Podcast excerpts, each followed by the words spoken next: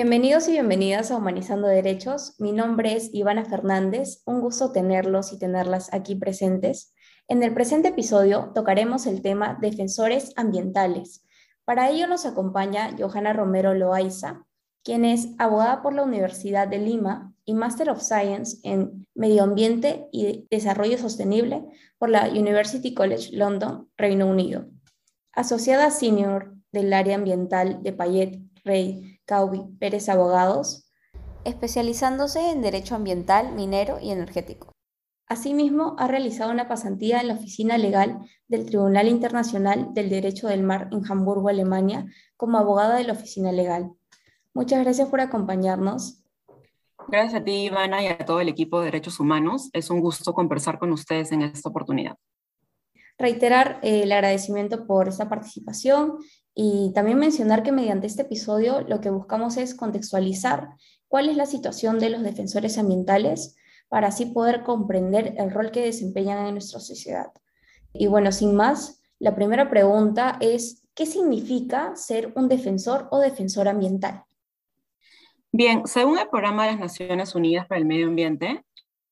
el término defensores ambientales y defensoras ambientales hace referencia a las personas y a los grupos que, a título personal o profesional y de forma pacífica, se esfuerzan por proteger y promover los derechos humanos relacionados con el medio ambiente, en particular con el agua, el aire, la tierra, la flora y la fauna. Los defensores ambientales suelen ser ciudadanos, como diríamos, de a pie, que ejercen sus derechos. Es así que ONU Medio Ambiente considera como defensor ambiental a toda persona que defiende los derechos ambientales, en particular los derechos establecidos en la Constitución a un medio ambiente limpio y saludable, cuando su ejercicio se vea amenazado. Esta, esta definición, por decirlo así, dada en un marco internacional, es consistente con lo que la normativa nacional considera como un defensor o una defensora ambiental. Una de las definiciones dadas a nivel nacional es la establecida en el protocolo sectorial para la protección de las personas defensoras ambientales, que fue aprobada por el Ministerio del Ambiente en junio del año pasado. Dicho protocolo, eh, como mencionaba, también incluye una definición en la cual se establece que la persona defensora ambiental es una persona natural que actúa de forma individual o como integrante de un colectivo, ya sea un grupo étnico, cultural, organización, entidad pública o privada, así también como personas jurídicas, grupos, organizaciones o movimientos sociales, cuya finalidad es la promoción, protección o defensa del derecho a un medio ambiente sano y sostenible, de manera pacífica dentro del marco del derecho nacional e internacional. Usualmente, cuando hablamos de defensores y defensoras ambientales, no podemos dejar de referirnos a la amenaza que actualmente viven estos líderes y comunidades indígenas. Constantemente vemos que los medios de comunicación y organizaciones se pronuncian sobre nuevas muertes. Sin embargo, estas cifras podrían ser incluso mucho más altas, dado que existe otro número de casos que debido a las limitaciones de acceso ya sea las denuncias o en general a la poca accesibilidad a los datos y a la información, no forma parte de las cifras oficiales presentadas. Esta problemática no es exclusiva de Perú, sino que se vive prácticamente en toda Latinoamérica, y es en virtud de ello que se concibe el Acuerdo de Escazú. El Acuerdo Regional sobre acceso a la información, la participación pública y el acceso a la justicia en los asuntos ambientales en América Latina y el Caribe, también conocido como Acuerdo de Escazú, se adoptó en Escazú, Costa Rica, el 4 de marzo del 2018, después de años eh, de reuniones preparatorias, en los cuales fueron conformadas por diversos estados y también por la sociedad en general.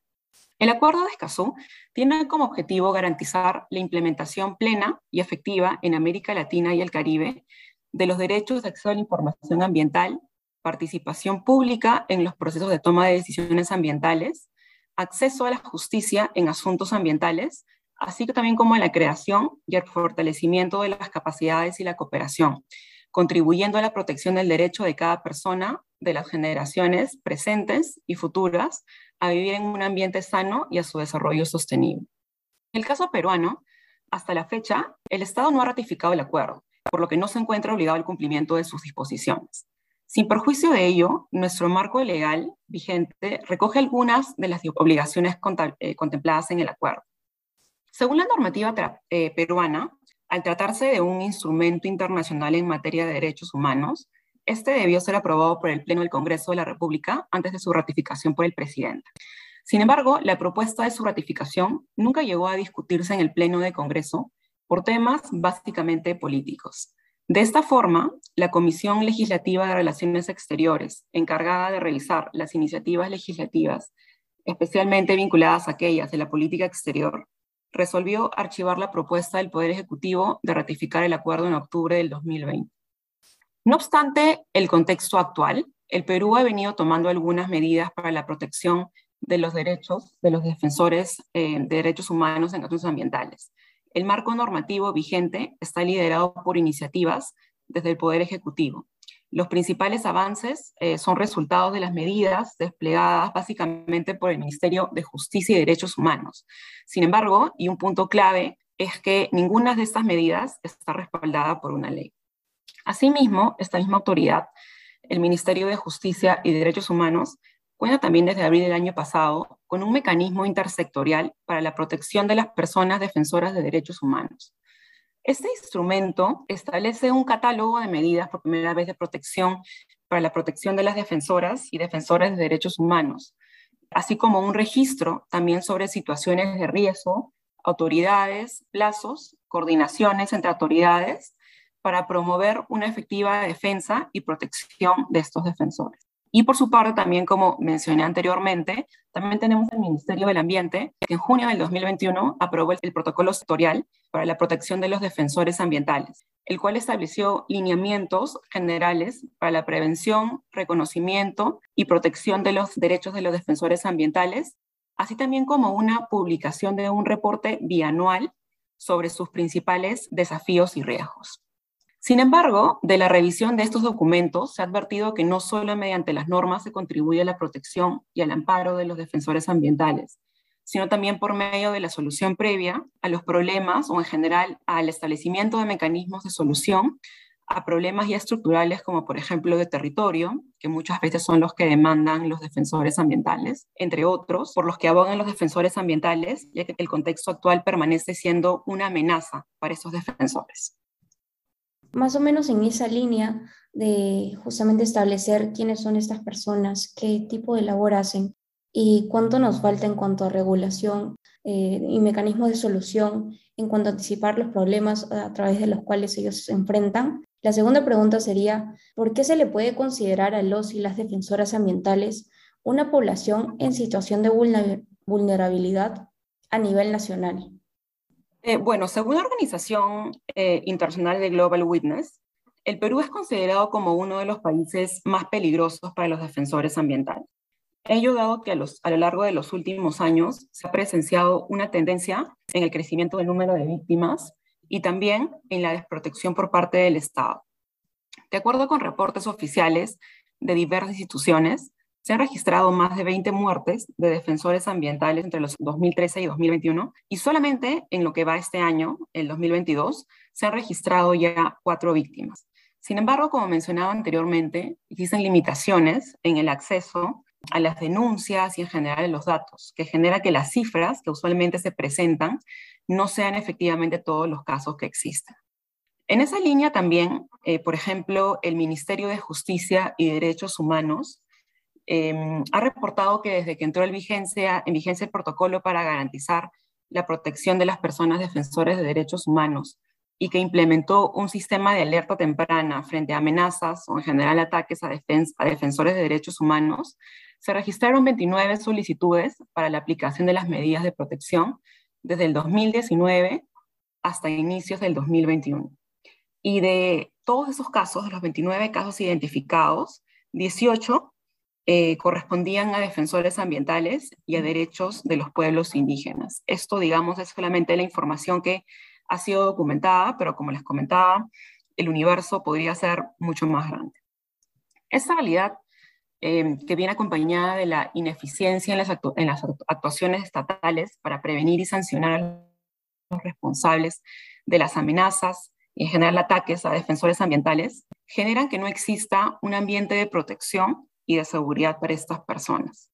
Un poco para ilustrar esta situación, considero importante resaltar el informe que realizó el relator especial sobre la situación de los defensores y las defensoras de los derechos humanos de la ONU, como resultado de su visita al Perú el 21 de enero al 3 de febrero del 2020. Según dicho reporte, se identificaron cuatro amenazas principales que enfrentan los defensores de derechos humanos en el país, lo cual incluye a los defensores ambientales y que considero oportuno compartir. En primer lugar, eh, los defensores ambientales no gozan de un reconocimiento por las autoridades y son objeto de estigmatización. En este informe lo que se verificó es que la mayor parte de las autoridades de administración pública, central, regional, municipal, no reconocían a los defensores de derechos humanos o eran indiferentes hacia su labor, lo que causa que tampoco eh, los respalden mediante declaraciones públicas y sean renuentes a brindar las medidas de protección necesarias. Y a ello se le suma un problema grande eh, en torno a los defensores, que es la estigmatización, ya que muchas veces eh, se, estigmatiza a estos defensores con, con términos como que son opositores al desarrollo o son antimineros o grupos radicales antimineros. En segundo punto, em, lo que se identificó es que los defensores de los derechos humanos son usualmente criminalizados, lo cual también va de la mano con, el estigma que ellos tienen, mediante el uso indebido del derecho penal por parte de algunos eh, fiscales a nivel local, provincial o nacional. Y en este punto, lo que se destacó es una tendencia en ciertos casos de la Fiscalía a investigar y acusar en ciertos casos a los defensores ambientales, lo cual generaba eh, como consecuencia que dichos defensores sean disuadidos y abandonen sus actividades de defensa del medio ambiente, ya que no tenían un respaldo. En tercer lugar, también existen obstáculos al derecho, por ejemplo, de reunión pacífica de los defensores de derechos humanos, que también, como sabemos, está regulado en el Pacto Internacional de Derechos Civiles y Políticos. Si bien en este punto se identificó que el ordenamiento jurídico peruano incluye y reconoce el derecho de reunión pacífica, lo que sí se pudo identificar eh, en este informe del relator especial es que hay eh, diversos factores, digamos, en el ejercicio de este derecho por parte de los defensores ambientales, sobre todo en las propuestas eh, que se llevan a cabo y en la falta de protección proveniente de la Policía Nacional del Perú. Y como cuarto punto, también lo que se reportó es que no se les otorga una protección cuando están en una situación de riesgo. Y sobre este punto se identificaron tres deficiencias principales, que es que las autoridades no registran las denuncias de las amenazas, lo cual es clave porque sin ello no tenemos, digamos, un indicador de cuántas existen o de la gravedad de ellas. Tampoco existe una falta eh, de sistemas eficaces para garantizar la seguridad física y la protección de los defensores de derechos humanos y también la falta de investigaciones serias y sanciones a los responsables de los ataques a los defensores de derechos humanos en temas ambientales. En este contexto es que la ratificación del acuerdo de Escazú cobra una especial relevancia para nuestro país. Si bien se ha dicho que la ratificación del acuerdo no se hace necesario porque en nuestro país cuenta con un marco al respecto, lo cierto es que en el contexto nacional actual, el Poder Ejecutivo ha venido tomando medidas para la protección de estos, de estos derechos de los defensores de derechos humanos en casos ambientales desde el Ministerio de Justicia y Derechos Humanos. Sin embargo, como mencionaba, ninguna de estas medidas está efectivamente respaldado por una ley que asegure o al menos genere que su aplicación no pueda ser exigida. Y bueno, a lo largo de sus respuestas también nos hemos dado cuenta de estos problemas y conflictos que a veces se pueden dar desde la estigmatización, como mencionó, de los defensores ambientales. Y en este caso yo creo que también es puntual la falta de un marco legal efectivo en todo caso, porque si bien se menciona que hay una regulación, esta, como ha mencionado, no funciona o a veces simplemente no atiende de forma puntual los conflictos que están pasando. Entonces, a, raíz de la falta de mecanismos también de prevención y actuación, la tercera pregunta sería, ¿por qué ratificar el, el acuerdo de Escazú es importante para estos defensores y defensoras ambientales? Bueno, a nivel general yo considero que el acuerdo de Escazú representa un hito en general en, en la protección y también en el acceso eh, por ejemplo, a la justicia ambiental, a la información ambiental, ya que establece mecanismos y de alguna forma eh, lo que hace este acuerdo es em, exigir a los estados que, que, digamos, implementen mecanismos para que efectivamente eso pueda cumplirse, ¿no? Y sobre este punto, yo sí considero eh, muy importante citar a la secretaria ejecutiva de la CEPAL, que justamente eh, declaró en una de las reuniones sobre qué es lo que, lo que llevaba, conllevaba a cabo, digamos, la, la, ratificación de Escazú. Y es que el acuerdo de Escazú, lo que, ella, lo que ella manifestaba en su momento era que pretendía llegar a los sectores más vulnerables, ¿no? los marginados y excluidos, por así decirlo, y que aspira y aspira a eliminar las barreras que impiden o dificultan el pleno ejercicio de estos derechos, lo cual me parece sumamente relevante porque creo que este acuerdo eh, más que nada va dirigido, o sea, va dirigido a todos claramente, pero como mencionábamos a lo largo de este podcast, hay una clara vulneración a los derechos de estas personas que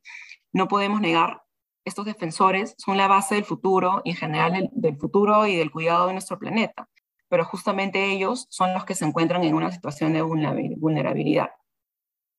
Y es que el respeto de los derechos humanos, de los defensores de los derechos humanos ambientales, es fundamental para proteger el medio ambiente. Los defensores ambientales no pueden proteger, eh, y es innegable, no pueden proteger debidamente los derechos relacionados con el medio ambiente si no logran ejercer sus propios derechos de acceso a la información, a la justicia ambiental, a no ser discriminados o no ser estigmatizados y en general a poder participar ampliamente en la adopción de decisiones. Em, y sobre este punto sí es relevante resaltar que cada Estado tiene la obligación de proteger estos derechos.